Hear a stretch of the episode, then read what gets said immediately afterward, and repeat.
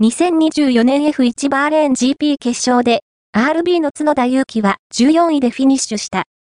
ソフトタイヤでスタートし、1周目、前のマシンが交代したことで、10番手に順位を上げ、14周目のピットストップ後は、ハードタイヤで13番手からスタート。17周目には11番手、28周目には10番手に上がり、34周目に2度目のタイヤ交換で、再びハードタイヤを履いた。最終スティントは、15番手からスタート。先にピットストップを済ませたランス・ストロール、アストン・マーティンやチョーグ・アンユー、キック・ザウバーに、大きく遅れを取った。角田は、終盤は13番手を走り、前のケビン・マグヌッセン、ハースを追い続けた。